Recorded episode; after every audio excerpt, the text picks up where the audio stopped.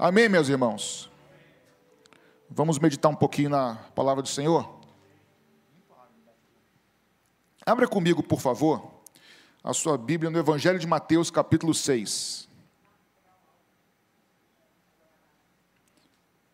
Evangelho de Mateus, capítulo 6.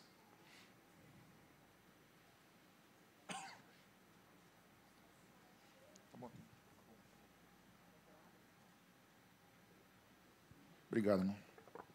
Evangelho de Mateus, capítulo 6, versos 19 até o 21.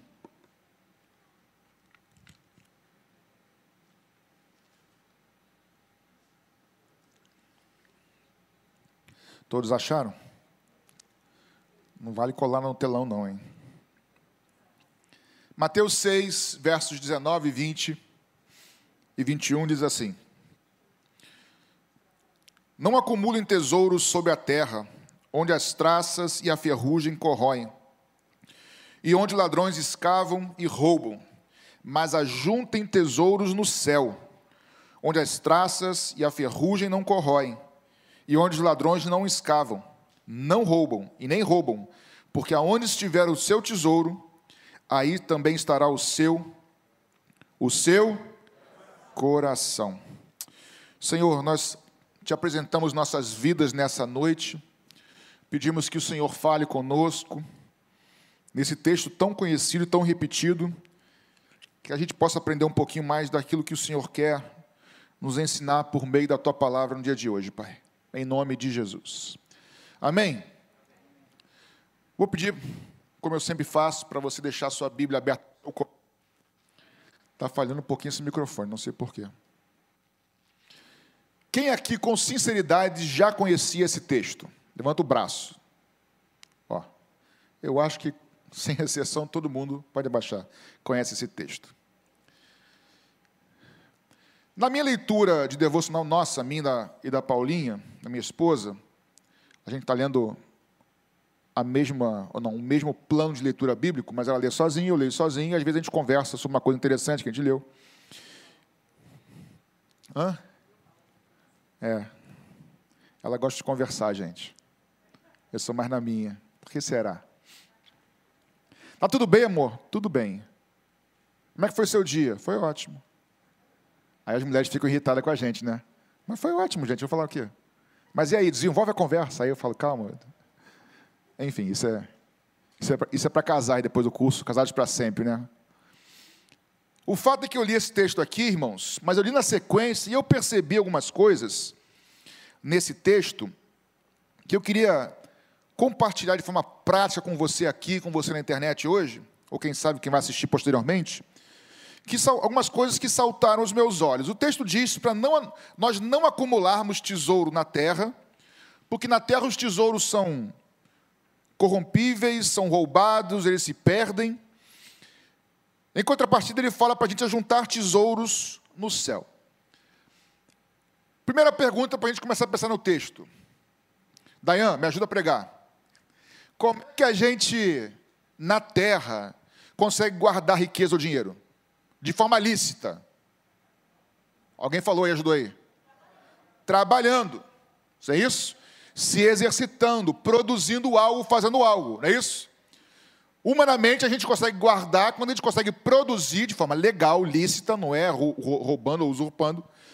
Mas a gente trabalhando por trabalho, por, eu botei por trabalho, esforço ou exercício físico, lícito, trabalho, esforço e exercício legítimo, legítimos, lícitos, nós conseguimos guardar coisas ou acumular coisas ou ter um tesouro. Só que Jesus fala para a gente não acumular esses tesouros na terra, e sim no céu. E aí a pergunta é: como é que você e eu acumulamos riquezas no céu? A pregação hoje é bem simples, talvez não tanto, mas mais prática para a gente pensar junto. Porque eu fiquei pensando, eu fui, eu fui no carro conversando com a Paulinha sobre isso, porque foram coisas simples que me saltaram, porque a pergunta é óbvia: se Jesus fala para eu e você, Silvio, para nós ajuntarmos tesouro no céu, a pergunta que eu tenho que fazer é: como é, completa, como é que eu ajunto tesouro no céu? Não é, não é óbvio isso, irmãos? Aliás, a Bíblia é, é para ser perguntada. Se ele faça isso, como é que eu faço isso? É a pergunta óbvia. E se você voltar comigo, e eu vou fazer esse, esse exercício com você, você vai ver que, de certa forma, o capítulo 6, desde o verso 1 até chegar nesse verso 19 que nós lemos, Jesus está falando algumas coisas, pelo menos três coisas, nós vamos ver aqui, nesse, nesse tempo que nós temos, três coisas, e aí ele conclui dizendo: acumulem uma riqueza no céu e não na terra. Quais são essas três coisas? Eu não vou ler tudo por causa do tempo, mas cap, no capítulo 6, só olha para sua Bíblia e acompanha se estiver errado. Do versículo 1 ao versículo 4, Jesus está ensinando sobre as práticas de justiça, do 1 ao 4. Ele diz assim: evitem, ou, ou, outras, outras versões, guardem de praticar as suas obras de justiça diante dos outros, para serem vistos por eles, porque sendo assim, você, vocês já não terão nenhuma recompensa junto do Pai, de você que está no céu. Pois se você der esmola, ali vai dizer, não fique que o outro veja, faça o que uma mão faz, que a outra não veja, aí terá uma recompensa do Pai. Então, a primeira coisa que Jesus fala é com relação às coisas que nós fazemos como atos de justiça. Agora, atenta para cá para duas coisas. Primeiro, Jesus já parte do princípio no ensino, ele está ensinando seus discípulos, embora ele confronte aqui os fariseus. Ele está aqui já partindo do princípio de que nós sabemos, como cristãos e discípulos de Jesus, filhos de Deus, que nós fomos chamados para praticar atos de justiça. Amém ou não? Ele já parte do princípio de que a gente, por querer ser parecido com Jesus, por ser chamado de cristão, por nos parecermos com Ele, nós já somos chamados para praticar obras justas, para abençoar o próximo, para servir ao próximo, para amar ao próximo, para ajudar, auxiliar a quem precisa. Então, de cara, esse é o primeiro entendimento. E repara que nesse primeiro momento, a nossa atitude é para com o próximo. Estamos juntos? Aqui a atitude é para com o próximo. Lá em 1 João 4,20, o apóstolo diz o seguinte: se alguém afirma que ama a Deus, mas odeia o seu irmão, ou também o seu próximo, é mentiroso. Porque não dá para amar a quem você não vê, ou melhor, não dá para você dizer que ama quem você não vê, se na prática você não ama quem você vê. Em outras palavras, não dá para dizer que ama a Deus se nós não amamos nosso irmão e nem muito menos o nosso próximo e nem muitas vezes o nosso próprio irmão. Que é pior ainda. Então, nesse primeiro momento, lembra, guarde um tesouro no. Aí ele diz: quando você der esmola, quando você ajudar alguém, não é só esmola mendigo, não. Aqui é só um exemplo. Mas quando você ajuda alguém, quando você socorre alguém, quando você ajuda alguém financeiramente, ou quando você escuta alguém, quando você ajuda alguém a levantar, faz qualquer coisa para abençoar alguém, ele diz assim: não faça para ser ouvido, para ser visto pelos outros. Aí ele entra na motivação. Ele diz no verso 1: se vocês fizerem para serem vistos, vocês vão receber recompensa de quem? Daqueles para quem você fez para ser visto mas você não recebe a recompensa de Deus. Mas quando você fizer, não faça para os outros verem, faça para o outro como para Deus, e aí você recebe a recompensa de. Então repara, que aqui tem o ato de praticar a justiça, de abençoar vidas e pessoas, mas ele vai além do ato, ele vai na motivação. E aí, enquanto eu estou aqui pregando, eu peço que o Espírito Santo já vá ministrando o teu coração. Porque a gente pode ajudar pessoas com motivações erradas. A gente pode fazer o bem com motivações erradas. A gente pode dar todo o nosso dinheiro. Aí Paulo vai dizer em, Coríntios: se não tiver amor, de nada serve, é como sino que tine vazio. Eu posso fazer o certo, ajudar pessoas com motivação errada. Eu não estou acumulando riqueza no céu. Estou acumulando na terra. Nossa, você viu lá o Dayan, você viu lá o Rogério, pô, que coração bom, ajudou os outros. E é só isso que vai receber. Segundo momento, já do verso 5 ao verso 15, aí Jesus não fala mais de atos de justiça, ele vai ensinar sobre oração. E olha como o Senhor vai nos ensinar. E quando vocês orarem, não sejam como os hipócritas, que gostam de orar em pé nas sinagogas e nos cantos das praças para serem vistos pelos outros. De novo, gente. Em verdade lhes digo que eles já receberam a sua recompensa. Mas, or, mas ao orar, entra no seu quarto, fecha a porta e fala com teu pai em secreto. Fazer bondade, ajudar pessoas é lícito, é bom? Sim, devemos fazer, nós somos cristãos. Somos chamados para abençoar vidas. Até aqueles que nos perseguem, nós somos chamados para abençoá-los. Até aqueles que nos odeiam, nós somos chamados para orar por eles e abençoar a vida deles. Porque se até os fariseus, os hipócritas, os ladrões, qualquer um, eles são capazes de amar quem os amam, qual é a nossa diferença desses aí? Não é isso? Só que aqui, Jesus passa para oração. E ele fala a mesma coisa, de novo, mesmo princípio. Não orem, e orar é lícito. Muito. Não orem para serem vistos pelos outros. Aliás, antes disso, Jesus também parte do, pre... do, do precipício, não. Gostou, Bruno? Do precipício? Só Jesus, né?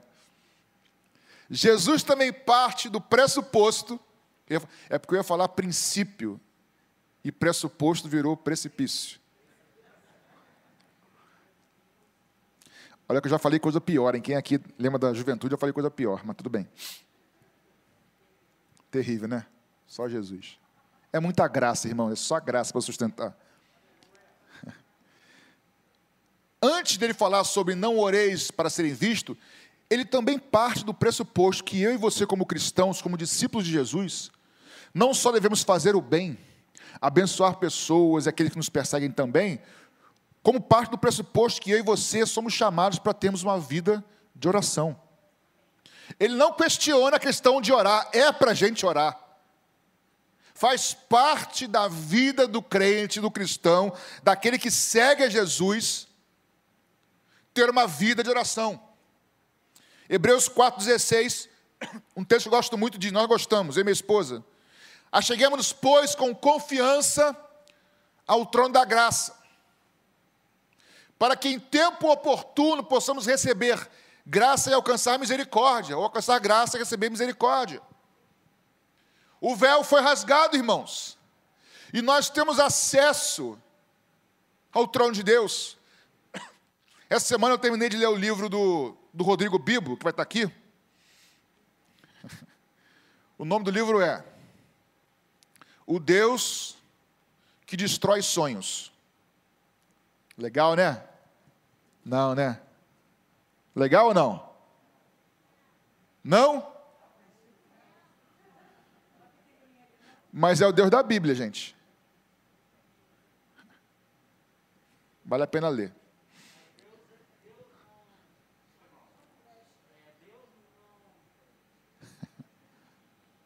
Deus diz, vou te ajudar. Os sonhos de Deus para nós são muito maiores do que os nossos. Quando diz que Deus destrói sonhos, porque Deus não veio para realizar todos os nossos sonhos. Boa, Deus não tem prazer no perverso e nem no ímpio. Com certeza. E Deus realiza os nossos sonhos quando nossos sonhos são alinhados com os sonhos dele. Mas voltando aqui, eu não ia falar sobre o livro, é porque eu li no livro sobre oração, ele diz o seguinte, que eu achei bem interessante, até a, com a Paulinha.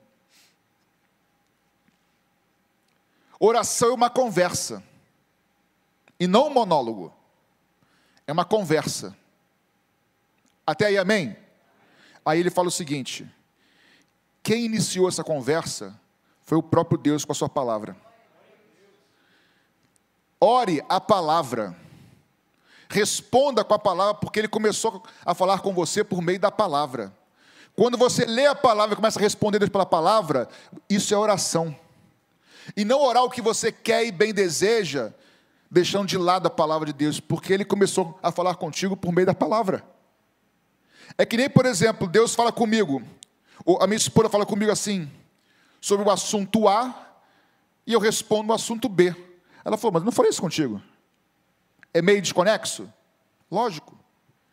Se você crê que ele falou contigo por meio da palavra, ao ler as escrituras, comece a orar falando com ele aquilo que você leu. Isso vai abençoar muito a sua vida. Aqui, aqui em Mateus, ele parte do princípio que nós somos chamados para orar. E Paulo diz em primeira carta aos Tessalonicenses, capítulo 5, verso 17, para nós orarmos sem cessar e não apagarmos o Espírito de Deus nós precisamos ter essa prática de oração. Mas aí, novamente, Jesus fala a mesma coisa que ele fez anteriormente quando falou das boas obras. Não orem para serem vistos. Se vocês orarem para serem vistos, vocês já reconhecem, já receberam a recompensa. Qual é a recompensa? Nossa, como o pastor Patrick sabe orar bonito, como a pastora Ana Paula sabe orar bonito. Ó, que recompensa, hein? Mas o texto diz: entra no teu quarto, fala com teu pai em secreto. O texto, acho lindo isso, irmãos, que ali em secreto, não tem ninguém vendo, ele vai te recompensar. No teu secreto, ele ouve, ele te responde. No secreto, ele te abençoa. No secreto, ele te traz revelação. No secreto, ele te traz conforto. No secreto, ele te traz ânimo força. No secreto te traz uma palavra que te dá uma esperança. No secreto te traz uma palavra que te dá um caminho, uma estratégia. No secreto ele te recompensa. Mais uma vez, duas vezes. Se eu faço para homens, eu recebo de. Se eu faço para Deus, eu recebo de. É possível ajudar os outros e não ajuntar tesouro no céu? É possível. É possível orar, orar e orar, mas não ajuntar tesouro nos céus? É possível. Vai entender, mas é possível. Motivação errada. Terceiro momento, ele já falou sobre atos de justiça, já falou sobre oração, e agora ele vai falar sobre jejum. Dos versos 16, o verso 16, 17 e 18. Aí a, a, a porta não, a, o caminho vai estreitar um pouquinho. Jesus já parte do princípio que nós somos chamados para sermos diferentes e ajudarmos ao próximo. Ele já parte do princípio que nós somos chamados para ter uma vida de oração. Mas também parte do princípio de que crente de verdade tem que se consagrar. Quem é discípulo de Jesus, jejua. Eita prática esquecida, hein? Faz-se mil coisas, mas não se je, jejua mais. Ele também parte do Ele não discute se tem ou não jejuar. Faz parte da vida cristã a disciplina. E aqui jejum eu vou, eu vou abrir mais o leque. Porque aqui, assim como o dar a esmola não é só a esmola, e sim o ato de justiça, Assim como a oração não é só pedir, mas é louvar, adorar, ter comunhão, é mais amplo. Jejum não é só abstinência de comida. Jejum é disciplina do corpo. É disciplinar a sua vida espiritual. Porque senão não dá para ser discípulo de Jesus.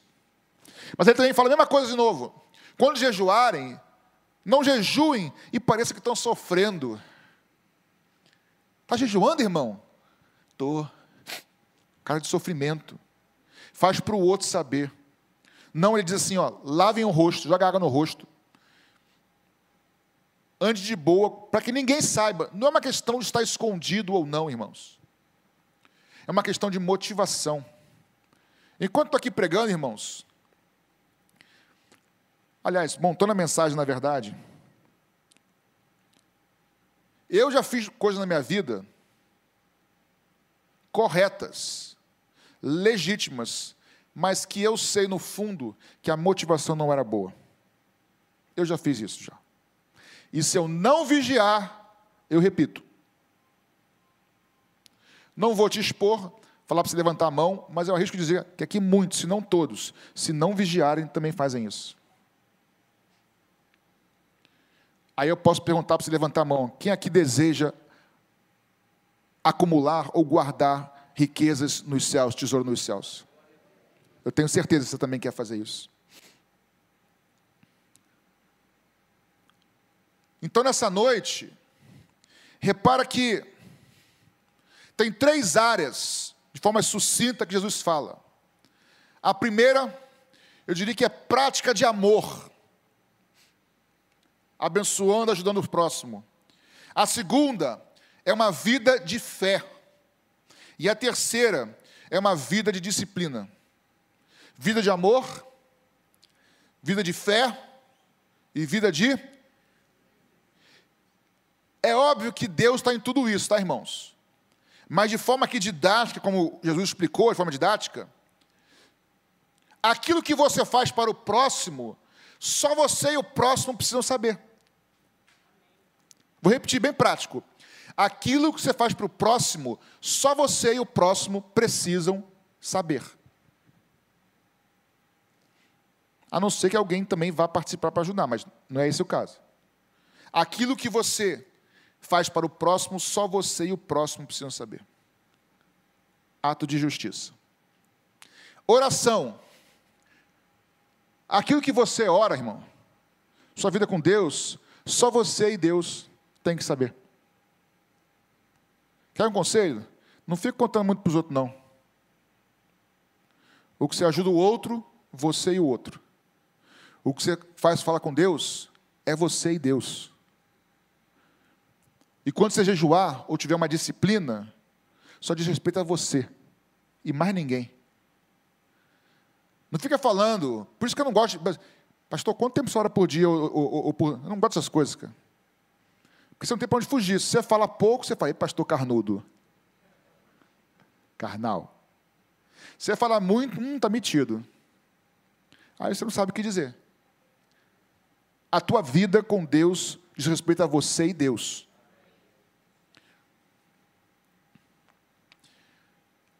Mas o mais importante de tudo aqui, irmãos, não é apenas o que você faz.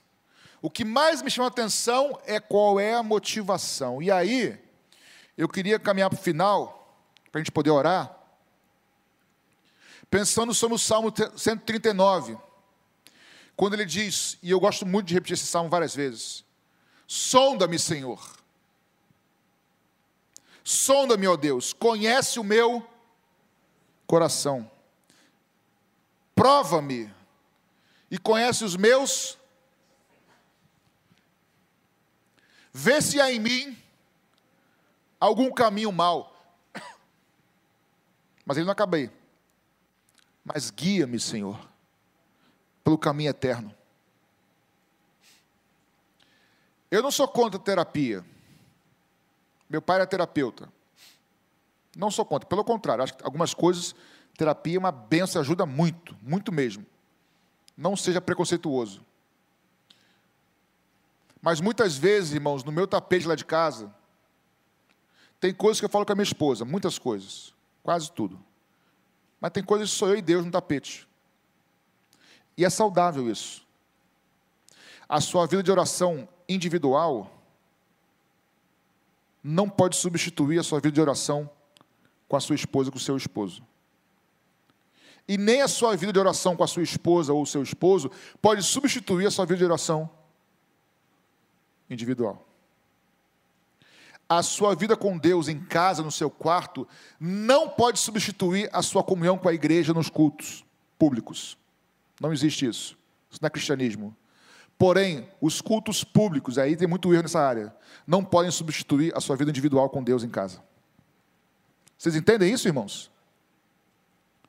Jesus fala que ele habita em mim pelo Espírito Santo, não é isso? Habita em você, mas também fala que ele está no meio de Quando estão dois ou três no seu nome reunidos, estão no meio deles. Então uma coisa não anula a outra. E aí, voltando, o texto diz: Senhor, prova meus pensamentos e meu coração. O meu desejo é que a partir de hoje, se você já não faz isso, eu faça mais. Sonde, peça para o Senhor mostrar para você quais são as motivações pelas quais, ou através das quais você faz as coisas. Irmãos, é uma bênção. É, na hora é ruim porque você fala misericórdia. Aí eu uso a frase da minha esposa, né? O sentimento não está muito puro, não. Mas muitas vezes nós somos levados por inveja. Nós não damos o nome de inveja, porque é forte, né? Mas no fundo, no fundo, no fundo, se a gente for sincero, é inveja.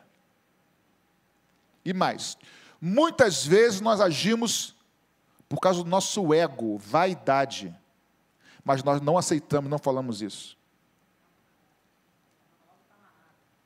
E fala logo que está amarrado. Mas às vezes, irmãos, o coração do homem é desesperadamente enganoso. Pastor, só veio pregar depois do carnaval para me botar para baixo? Não, pelo contrário. Pelo contrário. É muito bom, irmãos, quando a gente começa a ver com clareza quem nós somos. Não porque nós somos assim. Primeiro, porque Deus nos ama mesmo assim.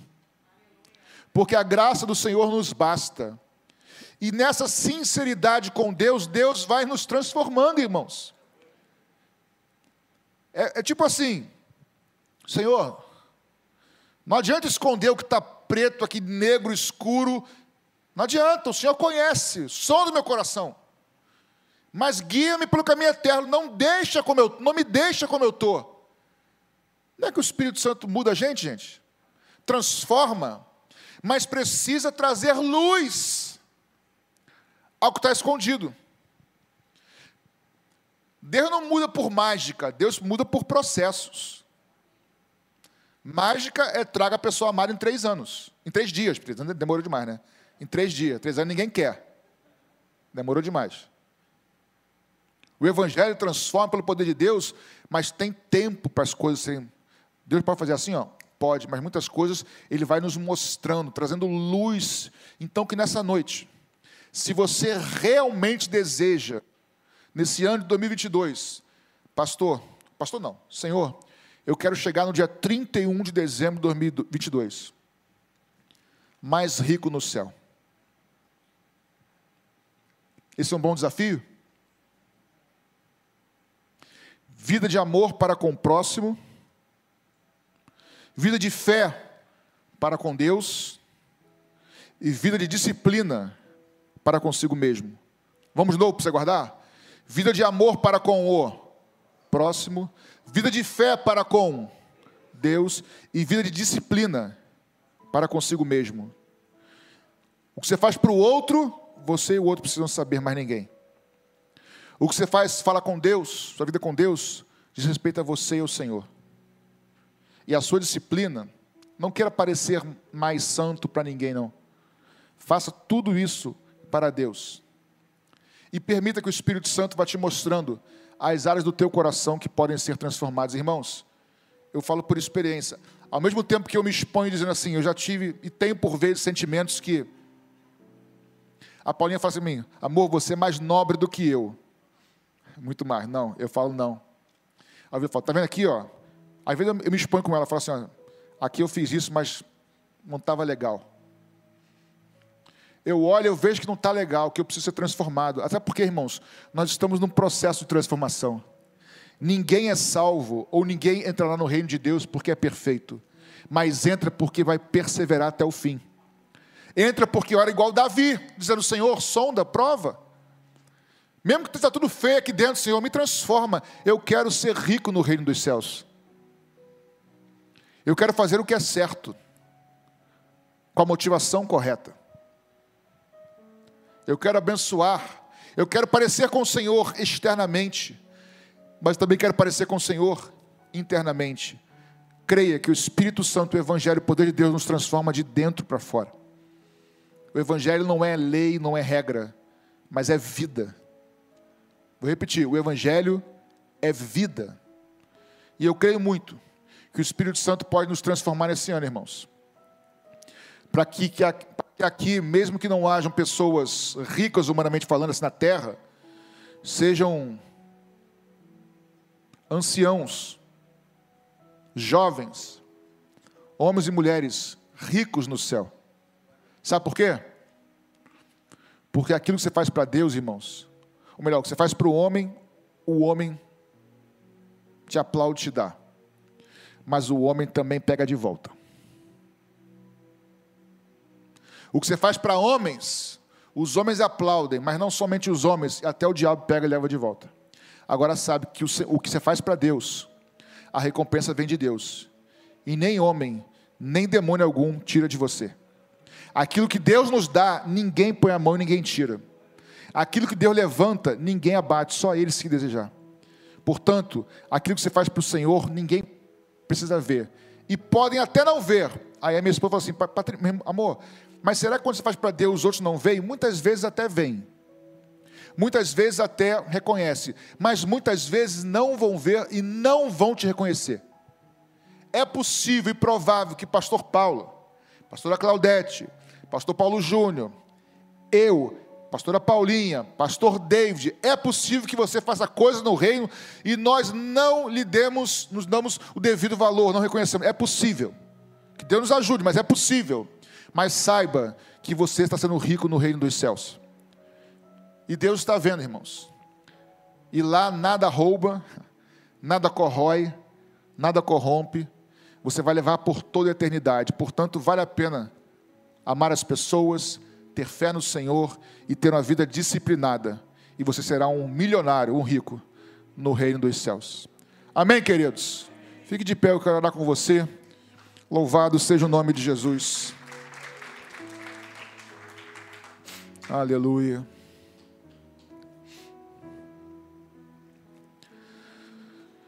Vamos orar, irmãos. Feche seus olhos. Nós vamos orar.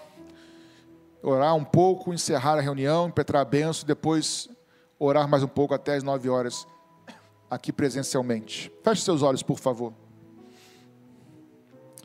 Senhor, a tua palavra foi aqui ministrada, simples, objetiva. Talvez se aplique mais a uns do que os outros que estão aqui, mais ou menos, mas certamente se aplica a todos nós aqui, todos, sem exceção e todos que estão conosco na internet. Talvez mais numa área da minha vida e menos numa outra. Talvez mais numa área de um irmão, menos na outra, mas se aplica a todos nós. Os nossos, nossos corações são desesperadamente enganosos. Contempla nossos corações aqui nessa noite, Jesus. Som dos nossos corações, prova os nossos pensamentos e ver se há em nós algum caminho mal. Mas, Senhor, eu tenho certeza de que ninguém aqui deseja permanecer do jeito que, que está nessa área. Então, nos ajuda, Senhor. Faz de nós uma igreja, não rico segundo as riquezas desse mundo. Faz de cada um aqui que está dirigindo louvor nessa noite aqui, Senhor. Desde a bateria até o vocal, todos eles. Amém a cada irmão que está aqui, os diáconos, os nossos queridos que estão conosco na internet. Faz de cada um de nós, Jesus, nos ajuda. Nos ajuda, Senhor, a fazermos tudo como para o Senhor. Eu me lembrei agora, Jesus, que há uns anos atrás eu tive o privilégio de ir a Jerusalém, a Israel. E eu me lembrei, Senhor, que eu fui a Belém, no campo dos pastores, aonde nasceu um homem que foi chamado o homem segundo o coração do Senhor, Davi, que escreveu esse salmo que nós lemos aqui. O homem segundo o teu coração. Mas passados muitos anos, Senhor, também no mesmo lugar, nasceu um homem que veio trazer o teu próprio coração para a gente. Senhor Jesus, O Senhor veio compartilhar conosco o teu coração. Eu te peço, Espírito de Deus, que o Senhor vá além das minhas palavras, porque eu sei que a tua palavra é mais rica do que tudo que eu expus aqui, vai além. Compartilhe o teu coração conosco, Senhor. Compartilhe o teu coração com a tua igreja. E nos ajuda, Senhor, a termos um coração segundo o teu, que ama, que crê e que se disciplina, Senhor, a viver uma vida contigo. E que assim o Senhor nos abençoe nessa, nessa noite.